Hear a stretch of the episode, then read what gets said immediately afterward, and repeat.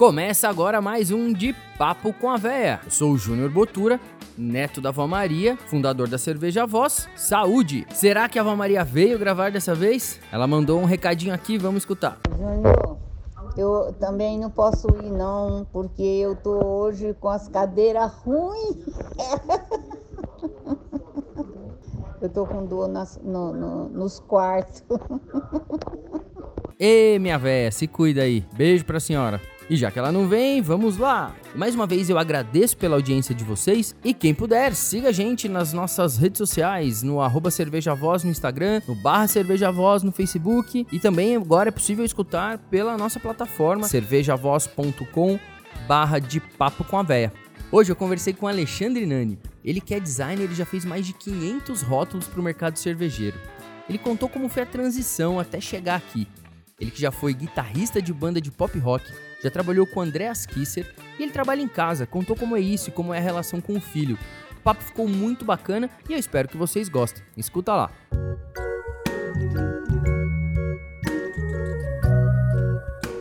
Júnior, era hoje pra gravar? Eu esqueci, filho. Eu não, sei- não- não lembrei. Nani, neto do Zé Carlos, da Maria, do Ednon e da Margarida. Eles. Conta pra gente como foi sua infância, onde você nasceu. Cara, nasci em Salvador. Meus avós paternos são daqui de São Paulo e de Salvador é minha avó é da Bahia e meu avô é de Goiânia. E é isso. Nasci lá, sou terapolitano. Ficou lá até quanto tempo? Cara, eu saí de lá com em 89, com 11, 10 anos, 11, 10 anos. E aí você veio pra São Paulo. Fui pra Uberaba. É, meu pai arranjou um trampo, ele era engenheiro civil, engenheiro segurança, um nerd, basicamente. E a gente foi pra Uberaba. Ficamos em Uberaba, eu acho que. Cara, eu tenho muito pouca lembrança, bicho, da minha infância. É uma coisa esquisita. Eu preciso ir num terapeuta pra descobrir por quê. Mas coisa de dois ou três anos, e aí a gente veio pra São Paulo morar com a minha avó, Margarida. E como foi morar com a avó? Quanto tempo você morou com ela? Cara, a gente foi bastante tempo, a gente ficou na casa dela, depois ela veio morar com a gente, né? Cara, foi uma experiência interessante, mas eu não estava muito preocupado com o lado familiar, não. Era uma coisa muito nova para mim. De certo ponto, tinha uma questão é, engraçada, cara, que era o meu sotaque. Eu perdi completamente o sotaque, e foi quase como que uma necessidade de adaptação eu perder esse sotaque, cara. E como eu era muito pequeno e não tinha uma, uma. Não que eu não tivesse uma boa relação com meus pais, mas não era tão próximo a ponto de eu, de eu poder me abrir nesse sentido. Eu tive que mudar um pouco para poder me encaixar. O preconceito era muito grande, entendeu? É ainda, né? Muito. Isso foi uma coisa meio complicada para quem é uma criança que não entende, pô, não entende alguns termos, algumas coisas, eu ficava puto. Ah, o baiano. É, cara, eu só ficava louco. Falava, por quê, caralho? Você fez cagada, o problema é seu, velho. Sacou? E era foda, era foda. Mas foi isso, foi legal, cara. Em Santo André a gente foi morar. Foi, foi, foi bom, foi bom. Mas tem lembrança, assim, das comidas que ela fazia? Ou A do- minha avó nada, zero. Nada? Puxa. Minha avó era só ali no. Gostava de tomar um negocinho dela. É. O que, que ela bebia? Ela gostava de licor e, e tomava e fazia. Sabe? Uhum. Uma delícia, delícia, sabe? Era muito legal. Tinha lá as relações com minha mãe, né, cara? Eu acho que como vó ela era ótima. Como sogra, ela era sogra de piada, tá ligado? Sogra de piada mesmo, que você fala, Sim. puta, velho. Mas foi isso, cara. E ficou com a gente até quando ela faleceu e. E aí, quando você perdeu o seu sotaque, foi... Você se formou em quê? O que, você foi estudar? Cara, mas isso foi antes, né? Do sotaque foi bem antes, assim. Quando eu eh, já tava, fui pra faculdade de publicidade, eu já já tava com toda essa bagagem aí, já tava todo adaptado. E fui fazer PP na, na Metodista. Na verdade, eu prestei de tudo, velho. De tudo que tinha. no- eu não estudei, eu não na- estudava, eu não fazia Metodista, nada. Eu passei no Metô, cara. Passei na SPM. Na SPM, cara. Que ano que você fez, Metô? foi em 97? 98? 97, eu acho. Mas você se formou em que ano? Me formei em 2000, 2001. Não me lembro direito também, bicho. É porque tudo acompanha uma época que eu tive uma banda, velho. E aí, cara, a banda ocupava a minha vida. Assim, em todos os momentos, em todos os. Não, mas você precisa descobrir pra ver se a gente, se a gente estudou na mesma época, cara. Pode Eu, ser. eu, eu entrei em 2001. Não, você entrou, eu tava me formando, bicho. Eu só fiz um ADP de falta. Em 2001. De- Entendi. Você se formou em 2000. Nem lembro a matéria que era. E. Quantos anos você tinha quando, quando você formou a banda? Cara, eu acho que eu tinha 18. Eu conheci a galera da banda. Tinha o meu primo, que era o Batera. A gente já tocava, já tinha outras bandas e tal, mas na Facu foi quando eu encontrei o, o Ivan e o Léo. E o Eric, era o meu primo, né, Batera. E foi quando a gente se encontrou e falou, velho, vamos, Como que chamava? Laguna. Existe ainda? Cara, não existe mais. A gente acabou a banda para não acabar a amizade. Literalmente, assim. Mas vocês foram sérios por um tempo, assim? Foi- 13 anos, cara. É mesmo. 13 anos de sério mesmo, música própria. Mas vivendo disso? Não. Vivendo a gente não vivia, porque não dava dinheiro. Então a gente vivia dos pais, eu trabalhava. Todo mundo trabalhava, na verdade, né? Eu trabalhei entregando revista, é, revista de, de lá em Santo André, chamava Merck News. Foi seu primeiro emprego? Foi meu primeiro emprego. Aí entreguei durante pouco tempo, mas aí já fui pro, pro um almoxarifado, assim, alguma coisa desse sentido. E aí eu, eu mesmo falei, cara, eu lembro que tinha uma agência que fazia revista. E aí eu via, via, via, e sempre tinha problema com a arte e tudo assim. Eu, e eu falei, cara, eu consigo fazer. E eu tava na facu ainda. E, e eu comecei a fazer Diagramação. mesmo. diagramação. Era, era- não era muito criação, não tinha quase nada de criação. Mas era diagramação e. Como eu- chamava a revista? Merck News. Merck News. Eu acho que ainda existe, inclusive. Era sobre, ou é sobre... É sobre, cara, revista, revista sabe, que tem é, socialites e aquela coisa de bairrista mesmo. Lá de Santo André. Lá de Santo André, ainda existe ela, inclusive. E foi muito legal, cara, foi muito legal. Foi uma fase de muita experiência. E a banda sempre estava com a gente, cara. Sempre ditou os meus caminhos, assim. Eu fazia tudo para é, para a banda. Entendeu? Nada era.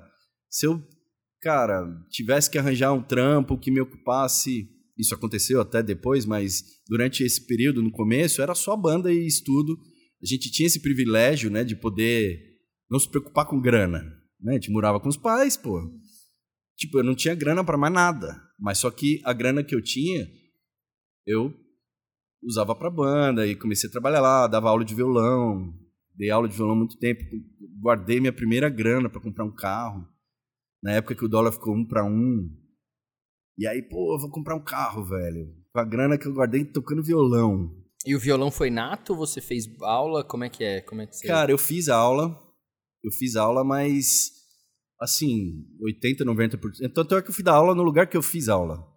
Porque eu aprendi a tocar Toquinho, né? Vinícius. E, e, cara, você é um moleque, você não quer tocar isso. Sacou? Ninguém quer tocar isso. Não quer, cara. Você aprende que isso é legal depois. Entendeu? Mas quando você tá aprendendo, você quer tocar, sabe? Pra galera, pra... É esse o objetivo. E a banda era o quê? Que, que, que E a banda, não, a tocavam? banda nem existia quando eu, tava, quando eu dei essas aulas e tudo, a banda nem... E eu lembro desse, essa história do carro é engraçado que eu até saí pra comprar um carro, né? Minha relação com meu pai sempre foi muito distante, assim, nessa época. Hoje não, hoje a gente se fala, é tudo numa boa. Sempre foi distante, né? E ele sentiu um certo orgulho meu de poder ter guardado minha grana logo no começo pra comprar um carro. E aí no caminho, em dinheiro, eu tava com dinheiro no bolso, assim, saca? No caminho tinha uma, um loja, tinha uma loja de música e eu comprei a guitarra do Van Halen, velho. Ao invés de comprar o Ao carro. invés de comprar o carro, voltei pra casa e ele falou: cadê o carro aqui, ó? Acho que o bicho ficou sem falar comigo um tempão. Comprou uma guitarra do... Comprei a guitarra, cara. Nem tenho mais ela. Já foi nos rolos aí da vida, mas. E aí, e aí você comprou a guitarra, mas a banda, a Laguna era banda do quê? Do que... Cara, era banda de rock pop. Tem no Spotify, se você entrar lá. Pô, foi uma banda que durou 13 anos, cara. A gente teve uma história muito, muito legal. Você só vê isso depois que acaba também, né? Mas a nossa história foi de muito sucesso dentro da nossa limitação. Porque, cara, quando a gente tava com a banda, não tinha, Orkut, malemal. Tinha Facebook, você não conseguia criar uma galera pra gostar de você se você não tivesse na rádio, se você não tivesse pagando jabá. Entende? Então, aí a gente não Isso tinha foi dinheiro. 90 e... 97, É, 98? não, aí não, isso, a banda começou aí, né? Mas a gente só ficou me- mesmo pronto pra tocar, pronto assim de é, tanto tecnicamente quanto em palco e poder tocar em palco pra pra quantas pessoas fossem, lá para 2002, 2001. Foi quando a gente já tinha estrada, cara. Tocamos muito cover em, em, em bar e tudo mais. Foi inclusive num desses bares que a gente conheceu o Andreas Kisser e ele falou, cara, vou produzir vocês. Vai ser, eu tô afim. Ele tava começando a ter a carreira solo separada do Sepultura, né? E ele falou, cara, eu vou começar a produzir uma banda e uma banda pop, de rock pop. E vocês vão ser a banda. E a gente, caralho, que animal, né? Vamos aí, gravamos no estúdio do Skank. Os caras do Skank ajudaram demais na época. Nosso equipamento, cara, era limitado, né? A gente chegou lá, os caras. Escolhe aí, velho. Eu falei, não é possível. O cara levou a gente na casa dele para pegar um violão, Samuel Rosa. Batera, podia escolher a bateria, a gente, sabe. Então foi ficamos... sério, o negócio foi, foi sério. sério foi sério. A gente ficou um mês lá com o Andrés, cara. O Andrés dormindo com a gente numa, numa casinha que tinha do lado do estúdio lá, de uma senhora, velho. A gente até brinca que ela passou uma demão de merda nos beliches, cara, porque, velho do céu, cara, um cheiro. A privada ficava embaixo do, do chuveiro, saca? Você tomava banho já fazendo, já fazia as duas coisas assim. Era muito legal, cara. E ele ficou lá. O Andréas, cara, Sepultura, a gente não acreditava que o cara tava lá. Ficou um mês com todos os compromissos e as pessoas que ele encontrava depois, mas durante o dia o estúdio ele ia lá gravar com a gente e ficava lá com a gente, entendeu? E saiu, saiu o disco. Saiu o disco, chamava Intro, foi sensacional. Eu gostei demais do disco, tem no, tem no Spotify, tem em todos os lugares e cara, gostei muito assim. E aí começou meio que. Pô, você nunca me contou essa história, Rapaz, cara. Rapaz, amiga... não sei, nunca apareceu. Quantos bicho. anos? Quatro anos que eu conheci, é. nunca me contou essa história. Que louco. Apareceu, velho. Que legal. Não sei, não sei. É que talvez a banda seja uma coisa um pouco delicada. Entendi. Tem é, um... É, é um assunto delicado para falar, porque por mais que tenha. Futuramente a gente terminou de uma maneira muito pacífica e, e madura, é uma, é uma frustração. É um. É aquilo que eu falei, né? Só depois de muito tempo você vê o quanto que você fez. Porque quando ela acabou porque a gente achou que não estava acontecendo nada, que a gente não tinha feito nada. E, pô, a gente abriu três shows de Purple, cara. A gente Caraca. tocou na, na Argentina, tocamos em tudo que é lugar que tinha. No Blame Blame, na época que o Blame Blame era, sabe, tava sempre lá e a galera ia. E a gente tinha um dia fixo no Blame Blame, cara. Era muito legal. Tocamos com a, como é, a Aline da... É, a Sererê... Ah, Ruge. Ruge. Ela viu a gente tocando e ela falou: quero gravar uma música com vocês. Sabe? Então tinha. Tinha. A gente tava no meio, cara. Sacou? Fizemos canja com, com Samuel Rosa, em vários lugares, sempre tava junto. Então, a gente era uma banda muito ativa no palco, no cenário. Só que a gente não conseguia tocar na rádio, velho. Não conseguia uma gravadora. E por N motivos. Muito era era grana mesmo, mesmo para entrar nas gravadoras precisava de grana, mesmo para tocar na rádio, por mais que o cara adorasse sua música, você tinha que pagar. E os nossos empresários eram empresários de fazer virar, não eram empresários de dinheiro. Mesmo o Andrés. O Andrés, cara, ele é um artista, ele não é empresário, produtor. Véio. Então ele esquecia de falar da gente. Sabe? Às vezes ele ia para algum lugar, tal, ele podia soltar, ele esquecia. Então, mas por que, cara? Não dava para cobrar do cara mais do que aquilo que ele já do que ele já tinha proposto. feito, entendeu? E aí a merda toda veio com o segundo play. A gente achava que era. A gente não, vai. Eu digo a gente porque eu gravei também. Mas a banda achou que tinha que ser mais pop. E cagou. Ficou ruim. Literalmente. E tá no Spotify também. Se quiser ver, vocês vão ver que não é bom. claro que eu vou. Vou, vou, e, vou sair daqui. E ficou muito pop. Não é que ficou ruim, mas é uma mistura de roupa nova com sei lá o que, entendeu? E eu sou roqueiro, bicho. É, o baixista era roqueiro, e, mas só que aí tinha um, um, outro da banda, o vocal, o batera, o tecladista, queriam fazer um negócio, aí ficou muito pop. Na própria gravação do play eu já não estava feliz. Então terminou o play, a gente já acho que foi muito pouco tempo depois a gente terminou a banda, entendeu? Quando que acabou? Em 2012, se eu não me engano. 2013. E aí, né, né, na paralela da banda, você sempre trabalhou? Teve algum momento sempre trabalhei, você... cara. Sempre trabalhou? Sempre trabalhei. E aí, depois de diagramação, você foi para aqui? Aí eu fui para direção de arte, mas aí dentro de uma agência, de uma, uma editora, que fazia N revistas e tal. Eu precisava de. Comecei como editor de arte, que era basicamente um pouco de criação com, com diagramação. E aí, por causa da banda, foi minha primeira e única carteira assinada, inclusive. Eu cheguei para esses caras, eu fiquei, sei lá, dois, três, três anos e por causa da banda, a gente precisava de tempo pra banda, né, cara? Pra sair pra tocar, pra ensaiar. E, e eu falei para eles: olha, assim, sei lá, em 2003, Falei, cara, eu consigo fazer o que eu faço de casa. O cara lá falava que eu era inchefiável, tá ligado? Porque eu fazia o que eu tinha que fazer muito rápido e ficava, tipo, coçando dois terços do mês. E as pessoas começavam a reclamar porque ele tava lá sem fazer nada, tá jogando videogame, não ele foi no cinema, porque eu fazia revista de videogame, entendeu? Então. E aí eu falei, cara, eu faço a mesma coisa que eu faço para vocês, eu faço de casa. Ele falou, como assim você vai fazer de casa? Não existia o home office. E eu falei, cara, eu compro um computador e entrego a mesma coisa para vocês, sabe? A internet é lenta, mas a gente consegue passar os arquivos numa boa. E funcionou. Eu trabalho, eu tenho a minha empresa hoje, eu tenho duas e uma delas atendo esses caras até hoje. E eu faço, sei lá, já cheguei a fazer 12, 13 publicações para eles por mês. Então é, é uma história meio que durante um bom tempo foi galgada pela banda. Foi a banda que, que, que mostrou o caminho, entendeu? A arte sempre teve junto de comigo, seja na música ou na E aí desde que você design. foi para casa, você sempre trabalhou para você dessa forma que você trabalha hoje. Aí sim. Desde aí, aquela aí sim, nunca mais porque, cara, envolve muito aquilo, né? No começo tinha a gente morava morava com os pais. Eu, eu, eu saí de casa o que com 25 anos. Entendeu? Então até lá eu fiquei com meus pais.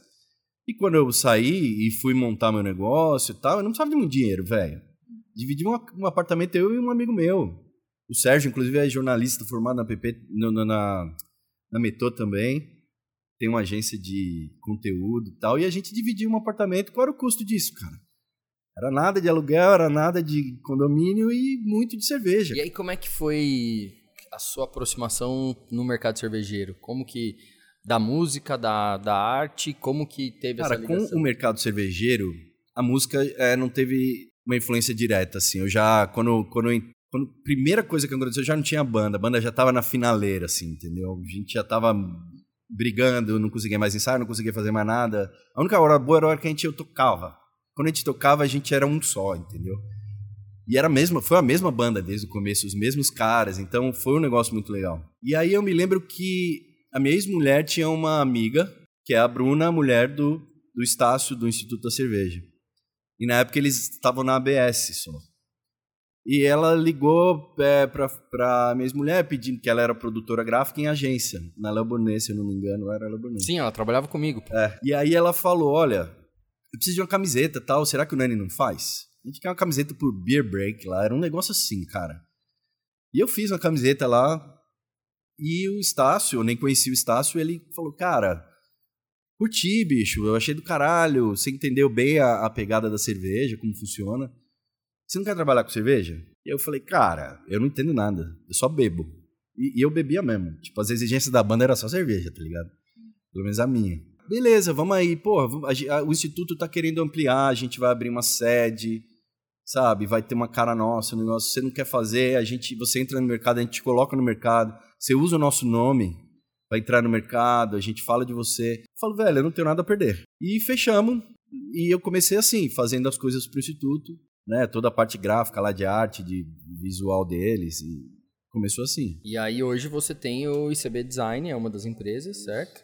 E a outra empresa é, é a 78. 78. E qual foi o primeiro rótulo que você fez?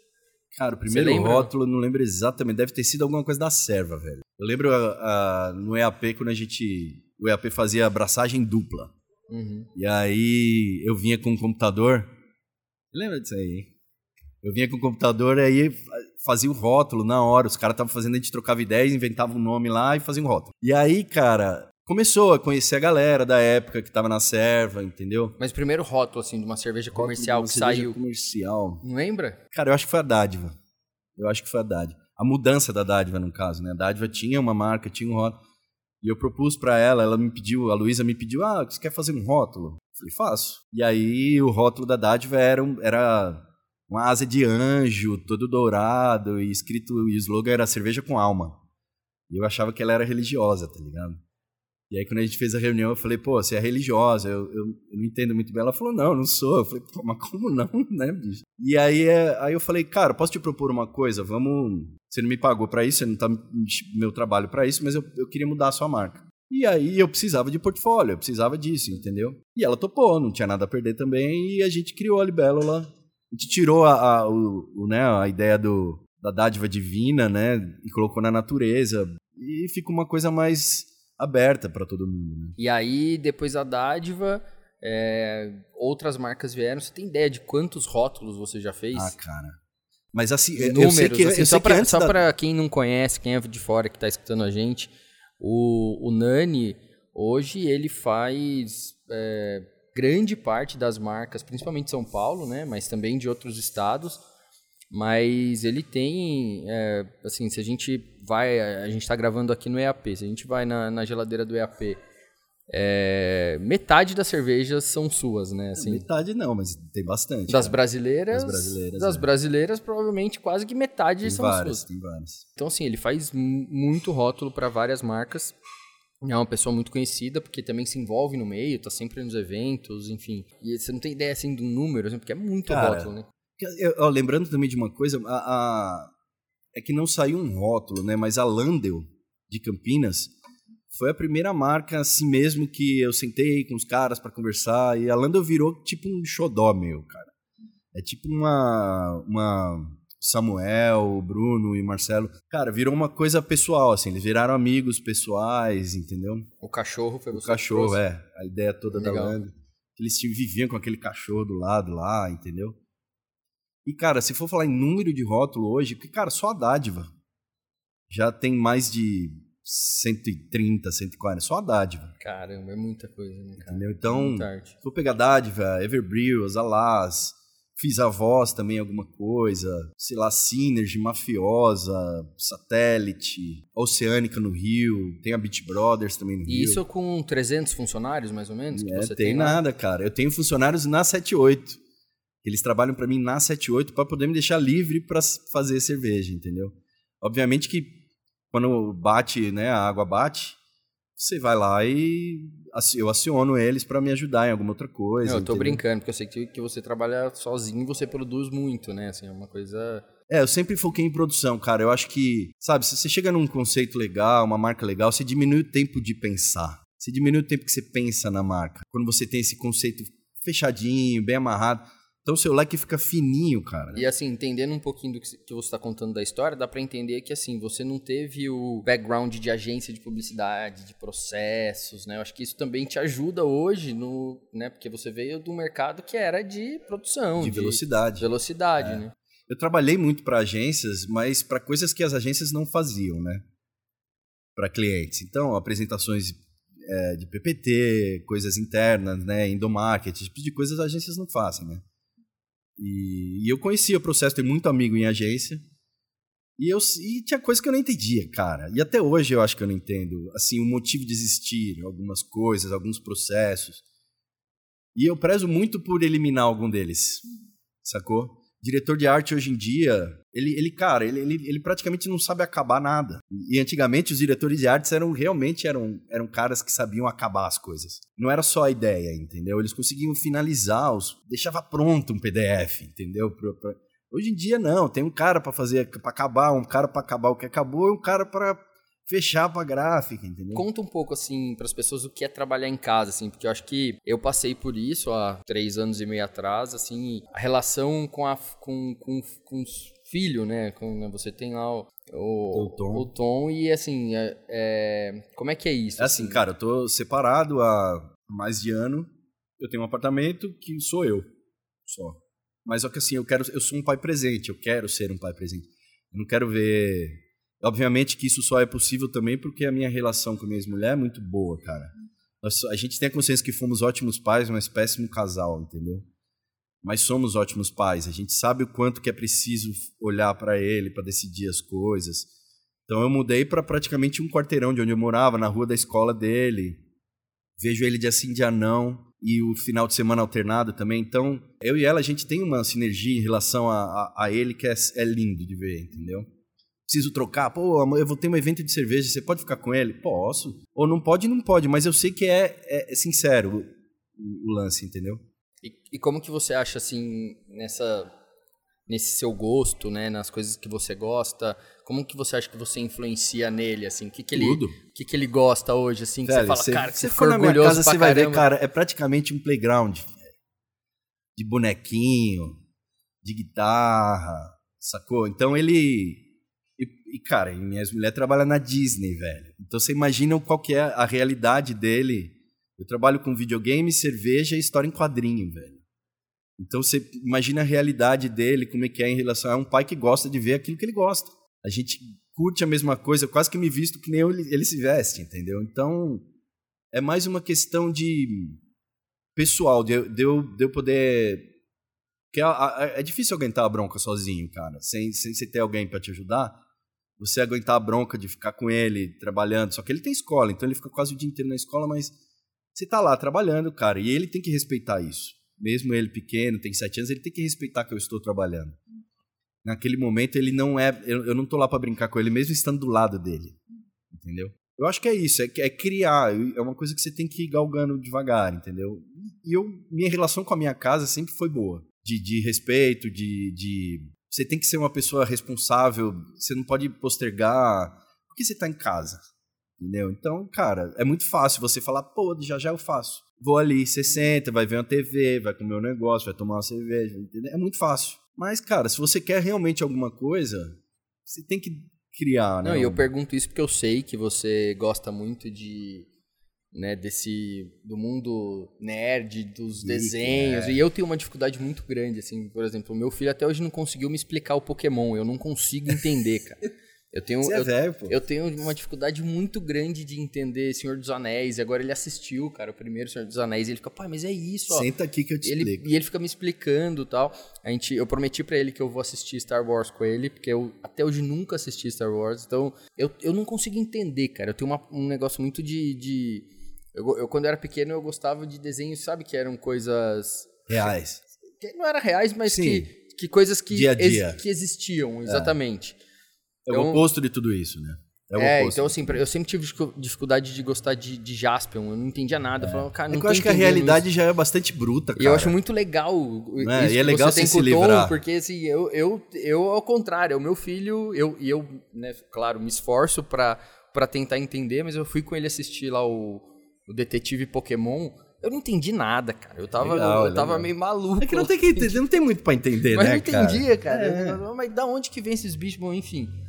Mas que legal. Agora, ó, vou voltar um pouquinho pra gente falar um pouquinho mais de cerveja. Você é um cara que está muito dentro desse mercado, né, de, dos eventos. Eu queria que, que, você falasse assim, o que te tira o sono? Assim, uma coisa que você não gosta que existe dentro do mercado de cerveja artesanal. Ah, cara, assim, tirar o sono mesmo, nada.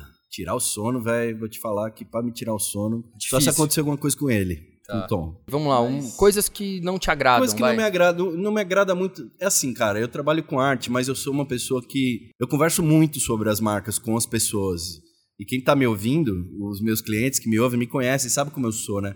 Enquanto que eu interfiro, eu falo a verdade, eu sou sincero. E não só em relação à marca, em relação à receita, em relação a posicionamento e tudo mais. E assim, em relação à arte, você tem duas maneiras que você pode julgar ela. Eu acho que eu levo isso embaixo do braço. Ou ela tá errada, eu não vou vender uma Pilsen com um rótulo preto, cara. E ela vai chamar The Dark Force of the Universe. E é uma Pilsen levinha, cara. Entendeu? Tipo, tá errado. Isso tá errado. Entendeu? A não sei que você queira fazer isso de propósito, ela tá, isso tá errado. Ou é um gosto pessoal. São as duas maneiras. Ou ela tá errada ou é gosto pessoal. E o gosto pessoal, cara, a gente não controla. Entendeu? Pode ser que alguém tenha um gosto muito legal. Os clientes que falam assim para você, cara, eu não manjo nada. Cara, são esses os que vão mais interferir. Ao invés de, de ter aquela ideia assim, cara, eu não manjo nada, vou deixar cara que sabe fazer. Porque isso ia facilitar a vida geral, na minha, dele, da marca dele, do conceito dele, a gente poder. Obviamente que o, o poder que ele tem é de falar gostei ou não gostei. Uhum. Mas os papos que eu tenho, as conversas que eu tenho, é justamente para entender o cara. Para saber quem ele é, saber que limite eu posso chegar. Eu não vou oferecer uma coisa para um cara que eu sei que não vai entender. É, e eu acho que também no teu caso, assim, o jeito que você trabalha, vai além da arte, né, cara? Acho que você tem, você cria níveis de discussões, né, com, com a gente mesmo, assim, né, com a nossa marca. A gente passou várias vezes por isso e muita gente nunca, né, o cara é o melhor cervejeiro do Brasil, cara, mas ele nunca teve oportunidade de trabalhar em, em formar, em fazer uma marca, né? Então o processo para você, você tem que ensinar a pessoa, porque a pessoa não, não é de propósito, mas ela nunca, nunca fez, né? Nunca é, o teu é, trabalho é, vai além da arte, né? É, mas não é só uma questão de ensinar o processo, é de fazer ele entender a necessidade que hoje o nosso mercado. E, cara, tem muito rótulo legal, tem muita marca legal. Não é que nem antes, que você pegava um primo que manjava de Corel para vender a sua breja, entendeu? E colocar, você vai estar numa gôndola com várias pessoas que estão pensando nisso, bicho. As pessoas bebem história, né? Elas não bebem o Exatamente, líquido. Exatamente, né, cara? cara.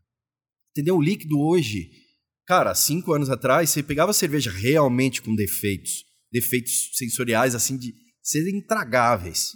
Hoje você é mais comum você pegar receitas que você não gosta. Mas não tem nada errado com a cerveja. Você só não gosta da receita. Entende? Então, a, a qualidade hoje já não é mais um diferencial. Falar, cara, quero entregar a cerveja com qualidade. Cara, todo mundo quer. E fala pra gente, assim, uma, o, a coisa que, a, que faz você acordar e falar, pô, que legal que eu tô no meio cervejeiro, assim. Cara, eu acho que é um pouco a liberdade, bicho. A liberdade... A liberdade criativa é um negócio impressionante nesse mercado, assim. O quanto que uma, uma, você consegue executar ideias, cara. O que em outros mercados é uma, uma coisa muito mais vagarosa. Hum, você tem que provar para muita gente. Tipo, a gente pode errar. É, basicamente é isso. A gente pode errar nesse mercado.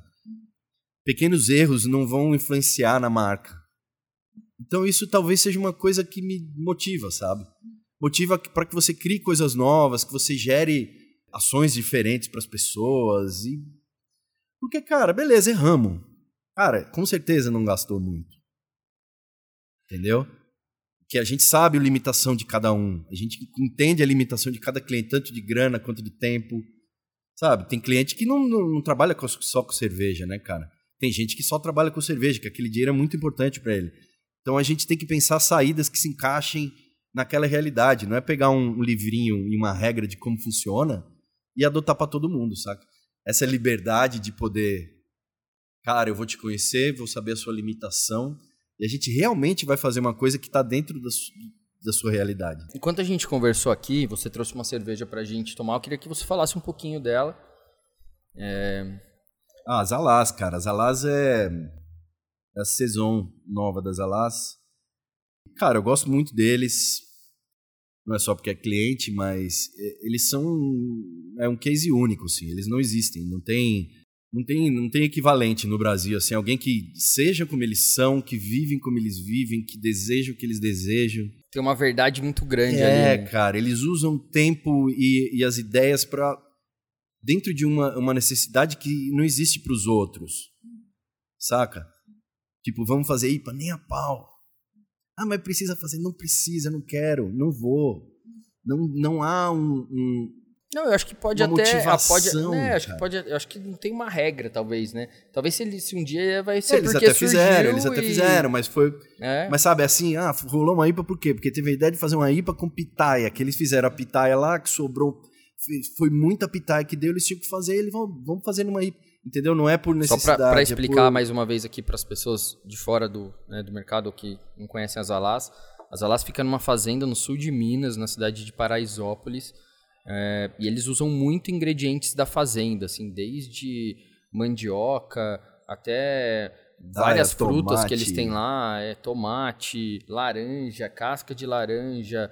É, eles têm realmente uma, uma plantação de, de, de café, pitaia. Né? Usam muito café, eles têm também uma marca de café. E para quem não conhece, vale muito a pena. É uma região que tem muita cervejaria bacana. Do lado ali deles tem a Três Orelhas também, que é, uma, que é um lugar sensacional. Vale muito a visita. E eles são sensacionais, como o Nani está falando. É, o Fabrício e a Júnia são pessoas realmente muito especiais e, e o Nani trouxe aqui para a gente tomar e a cerveja é, é uma delícia. Mas olha, é, é, muito legal ver que, assim como as Alás, cara, tem sem, sem, sem puxação de saco nem nada, a voz, cara, a maneira que a voz lida com o público é um negócio muito legal. O amor que eles geram. É, eu gosto muito da dádiva a maneira que a Luísa. Eu tô falando mais de clientes porque é quem eu tenho proximidade, cara. É quem eu, é quem eu tô ali, entendeu? É, vivendo o dia a dia, vivendo, vendo como é que eles tratam as coisas, cara. Sabe? Você vê é, pessoa, é, marcas a que é uma coisa quase romântica, cara, a maneira que eles. Mas é muito bem feita, é muito. Então existem. É, dentro das, de cada limitação e de cada realidade, pessoas que estão afim de fazer a parada. Sim. A Dádiva é uma, uma cervejaria que fica em é, Várzea Paulista, né? Tá, tá, tem a Luísa, tem o Vitor Marinho, que é o cervejeiro também, que é um, Uma pessoa que está há muitos anos no mercado, entende muito de cerveja. E, ele, e o Nani falou também da Synergy. A Synergy fica em Sorocaba e também são pessoas muito muito legais e estão fazendo várias cervejas é, bacanas também então são várias cervejarias ah, se fosse gente... citar cara não é só para contar um pouquinho porque tal, talvez né, talvez pessoal. as pessoas não, não, não, não, não conheçam né? é. né muita gente que vai ouvir não é do não é do meio Nani obrigado obrigado pelo seu tempo é, valeu mesmo por, por você topar contar um pouquinho da sua história pra gente Confesso que eu fiquei surpreso com, com o negócio da banda aí, que legal, cara. Ô, Laguna, depois entra em Laguna com dois N's. Não, vou acabar aqui já vou escutar. E é isso. É, se as pessoas quiserem te encontrar, onde que. Cara, Instagram.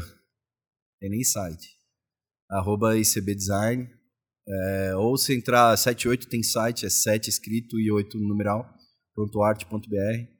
Mas aí é outra, outra, outra vibe, né? Mais corporativo, assim, né? Eu tenho outros clientes Disney, Volks, mas é outra pegada. É. E de cerveja é o ICB Design mesmo. E é isso aí. Legal, obrigado, mano. Valeu. É isso aí, foi muito legal esse papo com o Nani. Obrigado a você que escutou até aqui. Esse podcast é produzido e editado por RP Podcasts e apresentado por mim, Junior Botura. Valeu, até a próxima e saúde!